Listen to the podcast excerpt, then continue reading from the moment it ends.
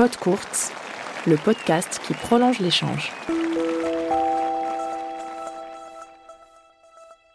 Salut, c'est Rodolphe Cajuste. Aujourd'hui, je vous propose une rencontre avec l'un des présentateurs vedettes du PAF. Via son métier de journaliste, il se consacre avec enthousiasme et bonhomie à ses deux passions, le foot et le tennis. Thibault Leroll, double licence, bienvenue dans Pod Courte. Salut Thibault. Salut Rodolphe.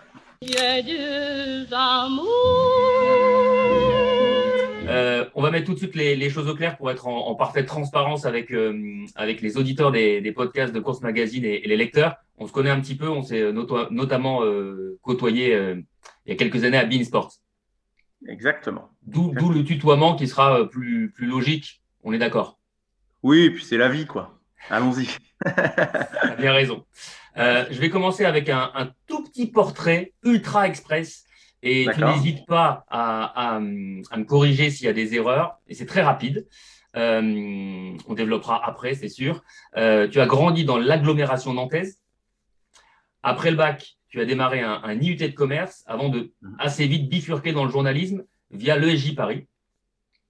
Et tu as travaillé euh, en pige ou en, en, salarié pour le Parisien aujourd'hui en France, iTélé, qu'on appelle CNews aujourd'hui, Beansport et enfin, euh, la chaîne Téléfoot. Est-ce que est-ce qu'on est bon? Parfait, bien vu. Bon, ça commence bien. Euh, alors, on va justement évoquer ton, ton métier de journaliste et, rebondir sur une, une actu euh, assez assez récente, puisque donc tu t'apprêtes à te lancer dans une, une nouvelle aventure avec Amazon France, qui va diffuser un certain nombre de, de matchs lors du prochain Roland Garros. Est-ce que tu peux nous expliquer un peu le, le programme et, et le dispositif? Bah oui, bien sûr. Déjà, je trouve que c'est très chouette pour euh, Roland Garros qu'un un GAFA euh, diffuse son premier grand événement sportif en France et que ce soit euh, ce tournoi-là. Je trouve que des deux côtés, il y a, du gagnant-gagnant, et pour le tournoi, et pour Amazon aussi, parce qu'il y, a, quelque chose de, la notoriété, de, de, paillettes avec, avec Roland Garros. Donc je trouve que l'alchimie a bonne chance de, fonctionner de prendre. Euh, ensuite, euh, donc Amazon va se proposer sur la plateforme Amazon Prime Video. Ça, il va falloir s'y habituer. Je pense que c'est un nouveau moyen de, communication. On est au début avec l'arrivée des, GAFA et de toute façon les téléconnectés, les applications, le téléphone, la tablette, et on drop l'image sur la télévision. Euh, la télévision étant amenée à devenir plus qu'un écran plus grand, finalement, sur lequel on reprend. Bref, donc ce sera sur l'application Amazon Prime Video, euh, qui est très accessible, euh, je trouve, financièrement. C'est 4,99 euros par mois, je crois, sans engagement. Donc on peut tout à fait prendre euh, le mois et puis on arrête après Roland Garros si on veut juste regarder Roland Garros. tous les matchs du Simone Mathieu, du cours Simone Mathieu, le magnifique cours là, qui a été refait il y a quelques temps maintenant, plus, plus la night session sur le cours Philippe Chatrier à 21h. Euh, pendant les dix premiers jours en exclusivité. Donc c'est important. C'est-à-dire que ce match-là, si vous voulez le regarder, euh, Rafa, Serena, un Français, ce sera uniquement euh, sur l'application sur Amazon Prime Video. Bon bah super, on va parler d'un projet précédent qui s'est qui s'est malheureusement mal fini. C'était ton ton passage, pas seulement le tien, hein, mais mais, mais mais on va dire la la, la catastrophe Media Pro France entre guillemets. On va pas revenir sur toute l'histoire, mais Maintenant qu'il y a quelques semaines qui sont passées, avec, euh, avec un petit peu de recul, qu'est-ce que tu retiens finalement de cette euh, expérience professionnelle? Bah, C'est paradoxal forcément, puisqu'il y a l'amertume, il y a l'échec, euh, mais qui n'est pas de notre fait. C'est un échec industriel, économique. on voulait y croire, on pensait que ça tiendrait la route, vraiment. Et puis finalement, ça n'a pas été le cas. Euh, donc beaucoup de, tristesse toujours, mais euh, même si les semaines sont passées, euh, toujours autant de, fierté d'avoir pris ce risque-là, d'avoir tenté ça, d'avoir fait du bon travail, je crois, le plus objectivement possible, pour avoir lu, vu, entendu beaucoup beaucoup de choses à ce sujet-là. donc toujours ce, même mélange quoi, de, dépit et de fierté aussi, et puis pas de regret non plus j'ai effectivement quitté un CDI à Bein Sport par les temps qui courent, euh, euh, on pourrait se dire que je suis euh, fou. voilà, on ne sait pas de quoi l'avenir sera fait. Peut-être que je serai dans une situation différente dans quelques temps, mais je regrette pas. Vraiment, je regrette pas. bon, hélas, hélas, on a été dépassé par des données macroéconomiques et on est un petit peu les, dommages collatéraux. Crois, je, crois que j'ai lu que tu avais parlé de. Tu avais euh, utilisé l'expression euh, d'un don de la farce ou euh, l'orchestre du Titanic qui continue à jouer sans faire trop de corporatisme parce qu'on est tous les deux journalistes. On a quand même la sensation dans cette histoire que les journalistes, mais aussi les, techniciens hein, de, l'audiovisuel, ils se sont fait un peu, un peu duper dans cette histoire. Quoi. C'est, c'est, c'est... En plus, peut-être aussi des téléspectateurs. Oui et non. Je connaissais la, part de risque. J'en étais pas, j'en étais pas inconscient. Je, savais qu'il y avait un, que c'était, euh, que c'était cher payé, que les droits étaient cher payés, que le prix de l'abonnement de la chaîne était élevé aussi. Donc, euh, je suis pas complètement euh, naïf. Je savais qu'il y avait une part de risque. Je pensais quand même que les reins étaient suffisamment solides pour tenir à minima une ou deux années, quoi. que le Titanic coule au bout de six mois, c'était pas vraiment prévu comme ça. Donc, euh, faut modérer, quoi. Oui, forcément, comme on est euh, dommages collatéraux et un petit peu victime, nous aussi, de, de, ce fiasco-là, on se dit qu'on a été dupé, mais euh, on, savait que c'était euh, c'était risqué, quoi. On savait que c'était risqué. Allez, on va fuir l'économie et, et, les droits et s'intéresser un petit peu plus à toi et à tes passions, tes deux passions sportives en tout cas, le foot et le tennis on fait rapide sur le foot, puisque sur courte, on parle plutôt de tennis et de sport de raquette. Mais quand même, pour te connaître euh, un petit peu plus, à quel âge tu es devenu euh, accro au foot et comment c'est arrivé?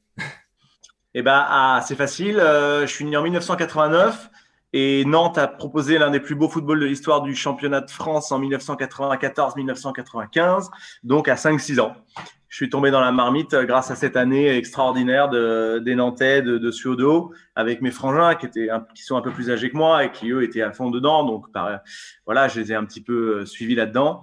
Et puis bah c'est le FC Nantes qui m'a amené vers le foot. Euh.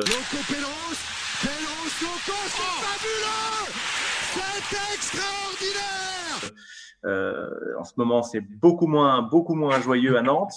C'est dramatique même mais voilà, c'est vraiment Nantes, c'était ma région. Euh, il y avait une accroche euh, locale, mais il y avait surtout une accroche football. quoi. C'était incroyable de voir jouer ces joueurs ainsi, ce mouvement-là, cette fluidité. Je m'en souviens encore. Je connais la saison, cette saison-là, je la connais par cœur. Et puis après, tu sais, est vite arrivé trois ans plus tard la Coupe du Monde. J'avais 9-10 ans. Et puis bah voilà, c'était parti quoi. Et puis j'ai fait du foot euh, une passion et j'ai joué au foot longtemps. Et après, j'avais un autre frère lui qui a, qui a vraiment accroché tennis et qui m'a mis aussi dans son tennis. Euh, c'était un fan de Stéphane Edberg et de sa volée de revers. Donc euh, voilà. Bon choix, plutôt un bon choix. Ouais, je trouve que c'est plutôt un bon choix. Et aujourd'hui, c'est un fan de Roger, évidemment, du coup, parce que c'est c'est un, un, un, un, esthète. Et donc, euh, donc voilà, les deux passions se sont mêlées et je les ai continuées à, à, les, à les développer, à les entretenir au fil des années. Et j'arrive même à jongler entre ces deux-là aujourd'hui encore. Donc, c'est fabuleux, quoi. On, en parlera juste après parce que je, sais que tu as, joué, peut-être que tu joues encore de temps en temps au tennis, mais est-ce que tu as joué aussi au foot dans un club ou, beaucoup avec des, amis? Ouais. Ouais, c'est ce que je te disais. Euh, vers 10, euh, euh, entre 10 et 14 ans, je dirais que je joue au foot. Mon premier vrai sport, ça a été le, ça a été le foot. et puis après, j'ai fait de, longues, longues années de tennis. Mais ouais, ouais, j'ai joué en club longtemps, dans le club de La Bolescu Black, où j'étais l'attaquant vedette de l'équipe B. Eh ben, c'est déjà bien d'être attaquant vedette, peu importe l'équipe. ouais, bah ouais, mais c'était quand même de l'équipe B, mais c'est pardon. Mais ce sont de, bons souvenirs, ouais. Euh, et ton, meilleur souvenir toujours de, foot en tant que téléspectateur ou spectateur, est-ce que c'est plus justement euh, un match du FC Nantes ou, la finale de la Coupe du Monde 98 ou, même, euh, ou même encore plus tard avec l'équipe de France qui a vécu d'autres choses et d'autres belles choses? Ouais, non, moi c'est la Coupe du Monde 2006. C'est le récital de, Zidane contre le Brésil et la finale. Je trouve que la finale contre l'Italie, elle est, elle est d'une dramaturgie euh, hallucinante. Quoi. C'est, un, un, film. Ce match, c'est un film. Euh, et puis cette image de Zidane marchant le, long de la Coupe du Monde, là, euh, je crois que c'est ça mes souvenirs les, les plus forts. Et la Panenka de Landreau contre eh Sochaux en, en, finale. et Teddy Richard qui arrête cette Panenka euh, très étonnante. Quoi. Il y avait une personne dans le stade qui savait que l'endroit allait faire une PNK. Pas de bol, c'était, le gardien de Sochaux. C'est intéressant parce que du coup, tes deux souvenirs marquants, c'est, des défaites au final. Ouais, Ouais, écoute, je ne sais pas si on fait une analyse euh, psychologique euh, de, de, ces, de ces choix-là, mais toujours est-il qu'effectivement, euh, dans les grandes victoires, non, bah, si, il y en a un forcément et qui va faire le lien en plus, je pense, ça va t'intéresser. C'est inexorablement la finale de la Coupe du Monde 2018, parce que j'étais en train de commenter la finale de Wimbledon sur Beansport au même moment. Donc j'étais dans la cabine du Center Court de Wimbledon, en train de commenter Djokovic Anderson, qui n'est pas la plus belle affiche de la finale de l'histoire de Wimbledon, euh, et en commentant du coup un point sur deux, voire un point sur trois, puisque clairement je regardais la finale de la Coupe du Monde de foot euh, en même temps. Euh, je me souviens, il y avait quand même un petit décalage. Je me souviens au moment du discours des finalistes, des, des, joueurs, pardon, et du finaliste donc d'Anderson, il y a pénalty pour la France.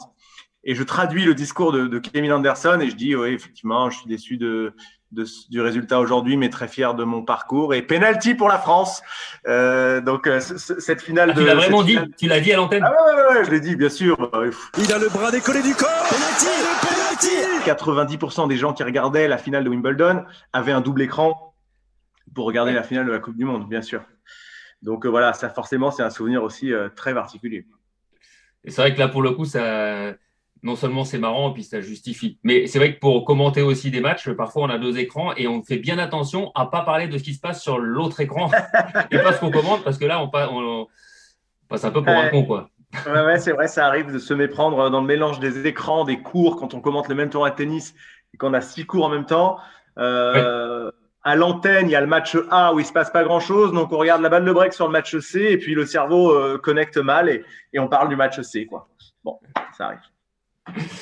Allez, on passe au, tennis. Euh, donc, du coup, tu nous as dit que c'était notamment euh, grâce à un de tes frères que tu t'es mis au, tennis. Et du coup, tu as commencé vers quel âge à, jouer et à regarder à, la télévision bah, tous les, événements et notamment les grands chelems, j'imagine? Bien sûr. Bah, écoute, moi, j'ai joué donc après le foot à 15-16 ans. Je m'y suis mis vraiment au tennis. Et j'y ai joué pendant une bonne, bonne, bonne dizaine d'années quand même. j'ai été 15 ans max, du max de mes capacités. Je n'ai pas réussi à être seconde série, c'est le drame de ma vie. Euh, mais voilà, 15-1. 15 et puis euh, bah, là aussi, j'ai suivi mon frangin euh, dans son amour au départ d'Edberg et puis ensuite de Federer. C'est vrai que bon bah j'ai oui j'ai mon cœur penche pour pour l'esthétisme de, de Federer quoi je me revois parfois aller jouer au tennis après avoir regardé un match de Roger et essayer de faire le même type de revers ou d'avoir le même relâchement, le même plan de frappe en coup droit, même le même geste au service parfois. C'était ridicule parce que j'étais convaincu que j'y arrivais. Donc c'était ridicule. Et, euh, et, puis voilà, et puis ouais, Federer euh, me procure des, des, sentiments euh, très particuliers ouais, quand il est sur un court de tennis. Euh, c'est phénoménal, quoi. Phénoménal. J'allais te demander dans mes questions quels, sont les joueurs que tu préfères ou qui ont, qui ont bercé ta jeunesse. Donc, on a compris Edberg et Federer.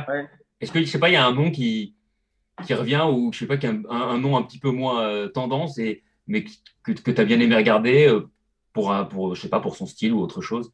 Euh, Ouais, il y en a Marat Safin. J'étais fan de Safin, moi, de, son revers à deux mains. Je le trouvais exceptionnel. J'ai adoré Marat Safin.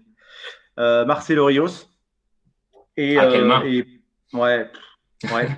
et puis il se passait quelque chose. Et donc, du coup, dans cette lignée-là, Nick Kyrgios. Nick Kyrgios, pour moi, c'est absolument ahurissant. Quoi. C'est le seul joueur qui fait des choses que je ne connaissais pas au tennis. Quoi. Je me souviens d'un point à Tokyo euh, en 2016, peut-être, sur Gilles Muller, où il fait un smash raquette inversée. Quoi. Euh, gagnant, évidemment. Waouh, waouh, waouh, waouh, incroyable. Des, des, des, chips de fond de cours gagnants. Bon, ça, Federer en fait de temps en temps aussi, mais vraiment, il invente des choses, il tente des choses, c'est fabuleux. Alors, il a des côtés obscurs insupportables, mais quand il est bien et quand il a envie de jouer, c'est remarquable, remarquable.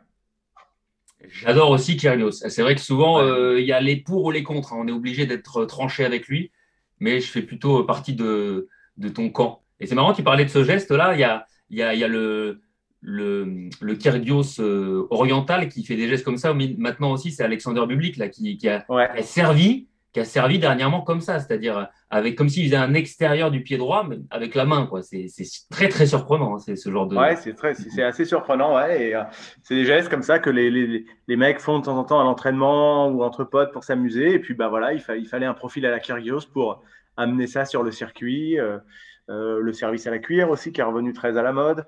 C'est très bien. Moi, je trouve ça bien, amenant un peu de variété dans ce sport-là qui est parfois un peu trop, un peu trop figé. Quoi. Alors, concernant ton style de jeu à toi, mm. Euh, une source sûre qui a déjà joué avec toi m'a dit que tu avais un revers à deux mains, donc pas comme, euh, pas comme Roger Federer, mais que tu étais un joueur, joli, hein, parce qu'il y a des guillemets, euh, bien équilibré, le corps bien équilibré et élégant. Qui dit ça? Tu veux savoir qui c'est? Oui, oui. Un, ancien joueur de tennis, Julien Varlet.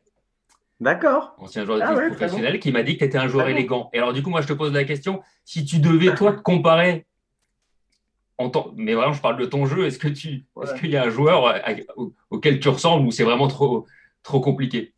Bah, c'est, très compliqué parce que ça fait, c'est très prétentieux. Donc, euh, non, non, mais je dirais que je suis quand même plutôt épais. Euh, dans mon revers, bah, j'essayais, je, me, je t'ai dit, le revers à deux mains que j'adore, c'était celui de Safine et sa façon qu'il avait de planter cette jambe droite dans le cours là, pour, être, pour être très solide. Donc, ça, c'est vrai que j'ai essayé de faire ça quand j'étais joueur, quand j'étais 15 ans, quoi. Je, je pensais à ça. Euh, sinon, c'est tout. J'ai un coup droit dramatique. Euh, et après, je fais ce que je, fais ce que je peux. Quoi. Donc, euh, non, non aucun, aucune comparaison valable, clairement. Mais merci à Julien Varlet, c'est très sympa. Heureusement que tu n'as pas demandé à Fabrice Santoro, sinon je me serais fait découper, je pense. Ah ouais, il te, voit, il te voit moins élégant Ah ouais, ouais c'est le moins, moins qu'on puisse dire. Fabrice, il, il, passait son temps à me chambrer, même à l'antenne, quand on commentait des matchs pendant des années ensemble. Parfois, on allait à Doha, faire le temps à Doha ensemble, commenter, et gentiment, il voulait bien jouer le matin à une heure avec moi. Et alors, à l'antenne, l'après-midi, je te raconte pas ce que je prenais dans la tête.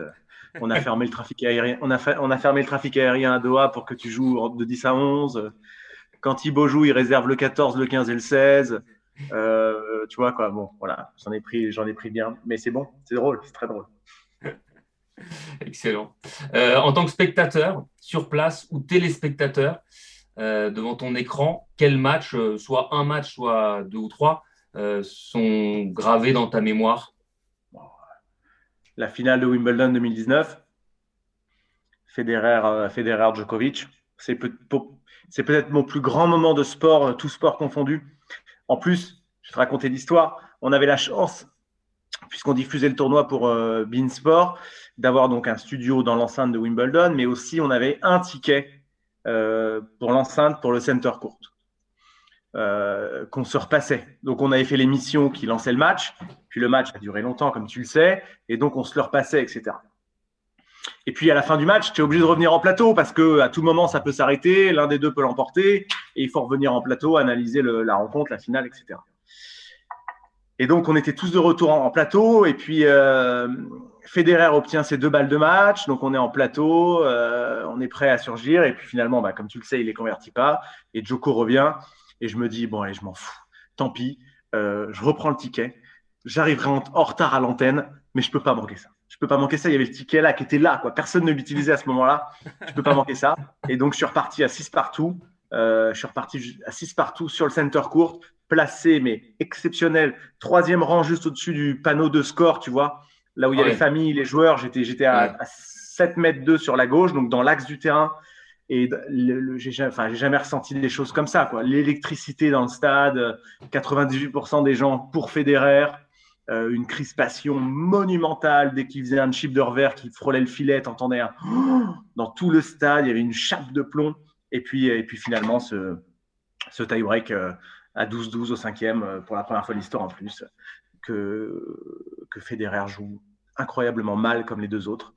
Et avant même que le tie-break de 12-12 euh, ait lieu, tu savais que Djokovic avait gagné.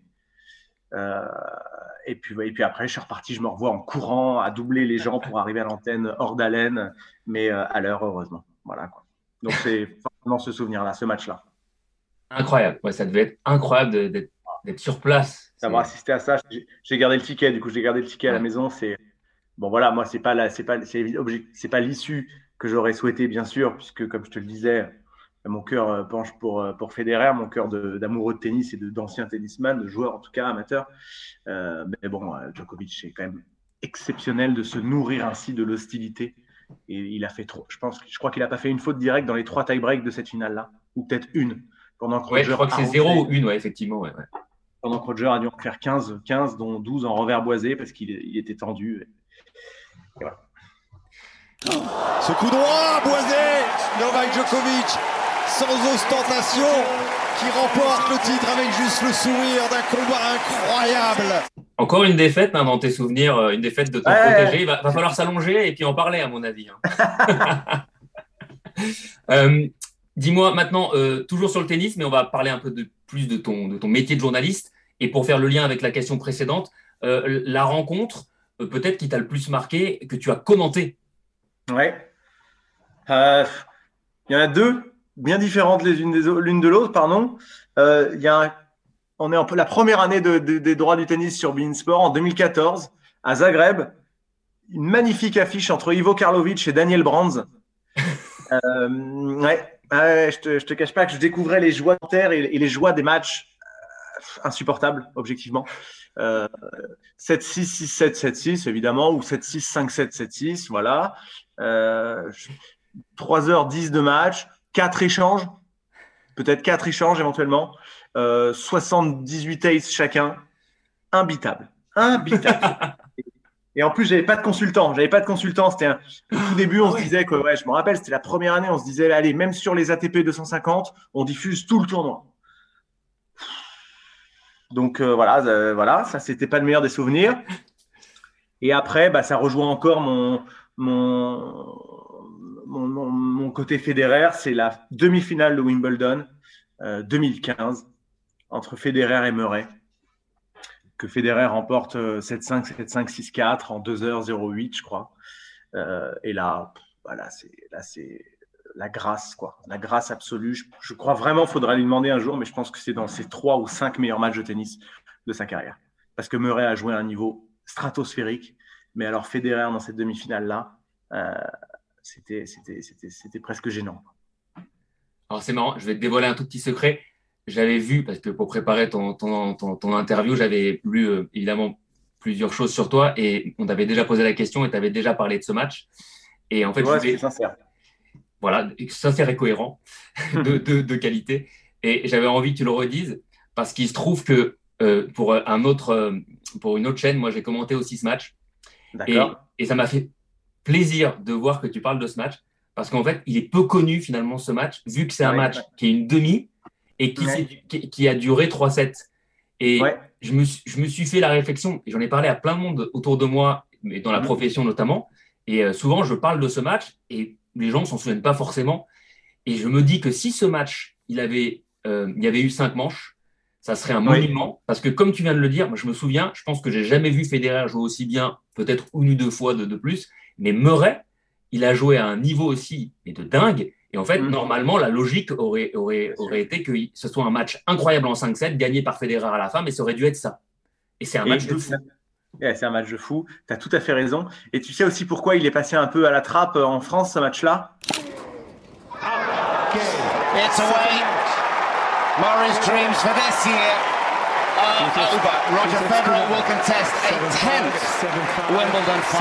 C'est parce que ce jour-là, c'est la deuxième demi-finale homme. Et juste avant, il y a un très bon Gasquet Djokovic. Ah, mais oui, c'est cette année-là. 2015, exactement. Tu sais, Gasquet bat Vavrinka en quart. Et derrière, il, n'est est, il est pas ridicule du tout sur Djoko. Je crois qu'il prend 3-7 quand même. il doit prendre 7-6, 6-4, 6-3 ou 7-6, 6-4, 6-4. Des sets quand même assez accrochés. 3-7 certes, mais accrochés en jouant très bien. Et euh, donc, le public français était nombreux devant là. Et même si tu as Roger derrière, tu as un peu une décompression ou tu regardes pas du tennis pendant 5 heures de suite, etc. Donc je suis sûr que ça a joué un petit peu aussi. Euh, mais ah ouais, ce match, ouais, et ce match-là, ouais, c'était, c'était incroyable. Quoi. Et après, c'est Joko qui bat, qui bat Roger en, en finale le dimanche. Jeu, 7 et match. C'était Pod Courts, le podcast qui prolonge l'échange.